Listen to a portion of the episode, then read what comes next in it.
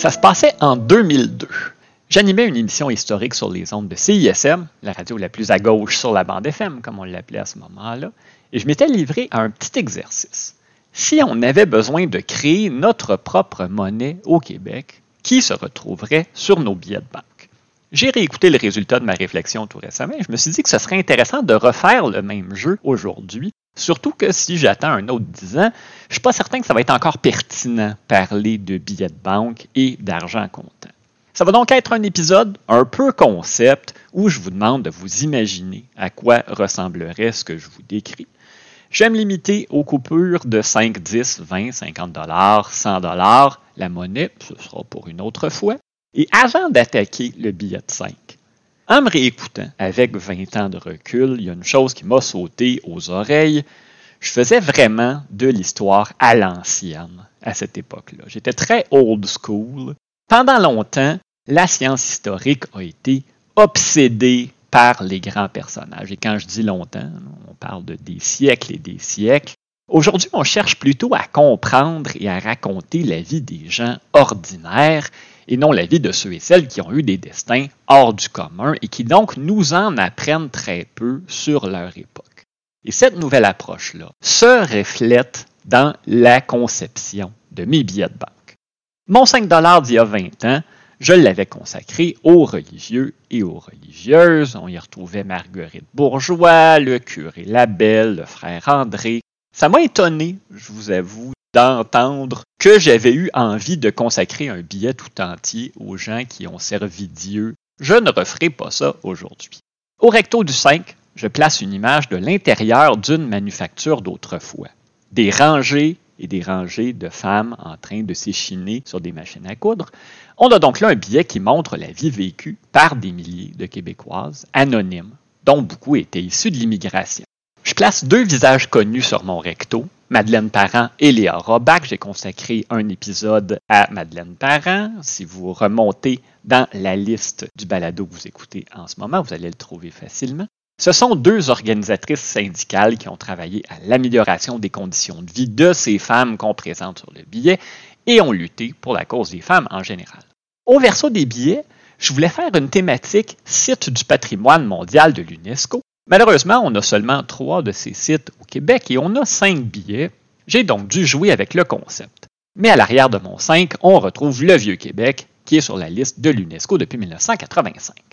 Mon 10 autrefois rendait hommage aux militaires et aux découvreurs. On y voyait le visage de Pierre Lemoine d'Iberville, le Cid canadien, l'homme qui a terrorisé les Anglais des Antilles à la baie James à la fin du 17e et au début du 18e siècle.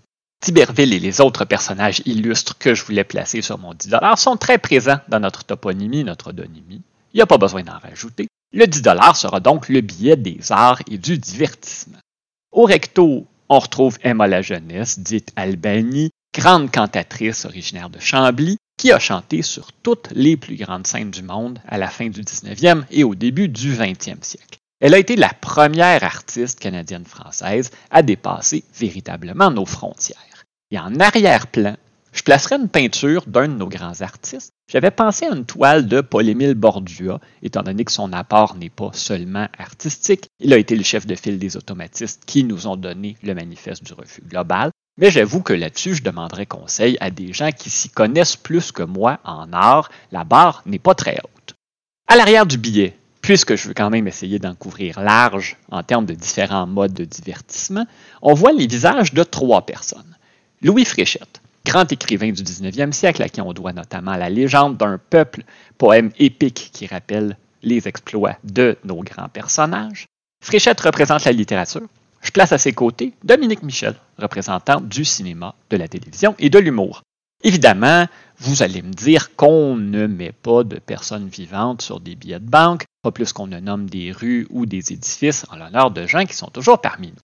Mais d'une part, l'histoire récente nous apprend qu'on peut très bien retirer de la circulation le nom d'un individu qui fait partie de notre toponymie et qui a été honoré après son décès. Le code Claude Jutras en est un bon exemple. D'autre part, on ne met pas de gens vivants sur les billets de banque, sauf quand ce sont des têtes couronnées. Je trouve ça euh, complètement dépassé comme règle. On aura prochainement Charles III sur notre argent. Si vous vous intéressez juste un petit peu à la presse à sensation, vous avez lu ou entendu toutes sortes de choses à son sujet. Dominique Michel me semble une figure nettement moins controversée. Rares sont les Québécois et les Québécoises qui préfèrent Charles III à Dominique Michel, à part bien sûr Denise Filiatro. Et je complète mon triptyque pour le billet de 10 avec Maurice Richard, un homme qui a pratiqué une forme de divertissement très différente des trois autres, mais le sport mérite d'être représenté sur nos billets au même titre que la chanson et l'humour. Et à l'arrière-plan de notre triptyque, on retrouve le stade olympique. C'est une décision qui ne fera pas l'unanimité, mais je pense que c'est correct de ne pas montrer que nos bons coups sur des billets de banque. Et on peut en dire autant de mal qu'on voudra de notre stade. C'est un édifice à nul autre pareil à travers le monde, qui représente à la fois l'art par son architecture unique et il y a eu de très très grands moments de divertissement qui se sont déroulés en ces murs. La première mouture de mon 20 dollars montrait Samuel de Champlain, figure centrale de notre histoire, mais encore là quelqu'un de très abondamment honoré. Le nouveau 20 dollars, lui, nous présente également des gens inconnus. On voit des hommes et des femmes en train de s'adonner aux travaux des champs. Il ne faut pas oublier l'importance de l'agriculture et de la ruralité dans notre développement collectif. Par ailleurs, je voudrais quand même pas effacer complètement l'aspect religieux du Québec ni le rôle qu'a joué l'Église catholique chez nous. Je place donc à l'arrière une image de la cathédrale Sainte-Thérèse d'Avila d'Amos, bâtiment extrêmement impressionnant, surtout quand on pense qu'il a été construit dans une ville qui compte aujourd'hui moins de 13 000 habitants. Et j'ai choisi cette cathédrale, qui célèbre d'ailleurs ses 100 ans cette année, plutôt que l'oratoire Saint-Joseph, Sainte-Anne-de-Beaupré ou peu importe, j'avais beaucoup de choix, parce que je ne voulais pas prendre une église de Montréal ou de Québec. C'est un billet consacré à la ruralité. Un temple bien, ça me semble logique. Mon billet de 50 est un peu à part des autres.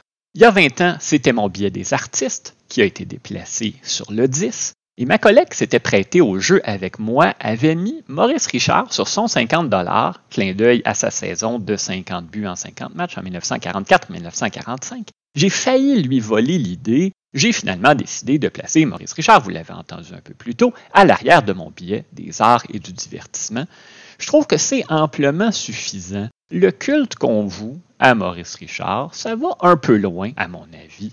Quand on a pensé pendant la construction du nouveau pont Champlain à le débaptiser pour le nommer en l'honneur du numéro 9 de Canadien, je vous avoue que j'étais un peu découragé. Soyons sérieux.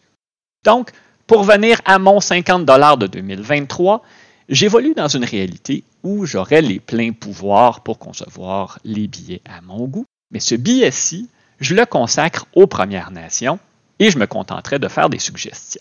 À l'avant, je proposerai une représentation de la signature de la Grande Paix de Montréal de 1701, traité qui a mis fin à près de 100 ans de guerre entre les Français et les nations auxquelles ils s'étaient alliés, et les Haudenosaunee, qu'on appelait autrefois les Iroquois. Je proposerai un moment pendant les dernières négociations, alors que le chef Huron Condiaronc haranguait la foule pour convaincre tout le monde de signer. Et au verso, je proposerais une scène de powwow. Je donnerais beaucoup de marge de manœuvre à l'artiste pour nous présenter ça comme il ou elle le souhaite. Ce serait le seul billet pour lequel on créerait un comité consultatif. Le reste, ça me revient à moi. Et j'en arrive à mon dernier billet, le 100 dollars. Dans ma première version de l'argent du Québec, le 100 dollars était consacré aux scientifiques et je plaçais l'image de Michel Sarrazin, médecin, botaniste, biologiste de l'époque de la Nouvelle-France, à qui je consacrerai un épisode un de ces jours. Eh bien, là-dessus, il y a statu quo. Le 100 est toujours le billet des scientifiques et Michel Sarrazin s'y trouve toujours. Je le déplace à l'arrière, toutefois, aux côtés du frère Marie-Victorin, auteur de la flore laurentienne et fondateur du Jardin botanique de Montréal. On se trouve aussi Brenda Milner, une sommité dans le monde de la neuropsychologie. Ses travaux, tout particulièrement ceux touchant les mécanismes de la mémoire, ont fait école. Elle a eu une extraordinairement longue carrière comme chercheuse et enseignante à l'Université McGill et à l'Institut Hôpital Neurologique de Montréal, une carrière auréolée d'une très très longue liste de décorations et de doctorats honoris causa. Elle a aujourd'hui 105 ans et elle est à la retraite, mais ça ne fait pas très longtemps. Encore une fois, je me permets, même s'il est toujours parmi nous, après 105 ans sur Terre, entre vous et moi, quelles sont les chances que Brenda Milner soit soudainement cancellée? Je suis pas inquiet. Je prends un plus grand risque avec la personne que je place à l'avant de mon billet des sciences, parce qu'elle est beaucoup plus jeune, l'ingénieur en aérospatial Farah Alibé. Fille d'immigrants, membre de la communauté LGBTQ, Alibé était ingénieur système senior pour la mission Mars 2021 qui a envoyé les véhicules Perseverance et Ingenuity sur la planète rouge. Elle travaille présentement sur un projet de télescope qui sera placé en orbite en 2025 pour faire des cartographies par infrarouge de l'univers.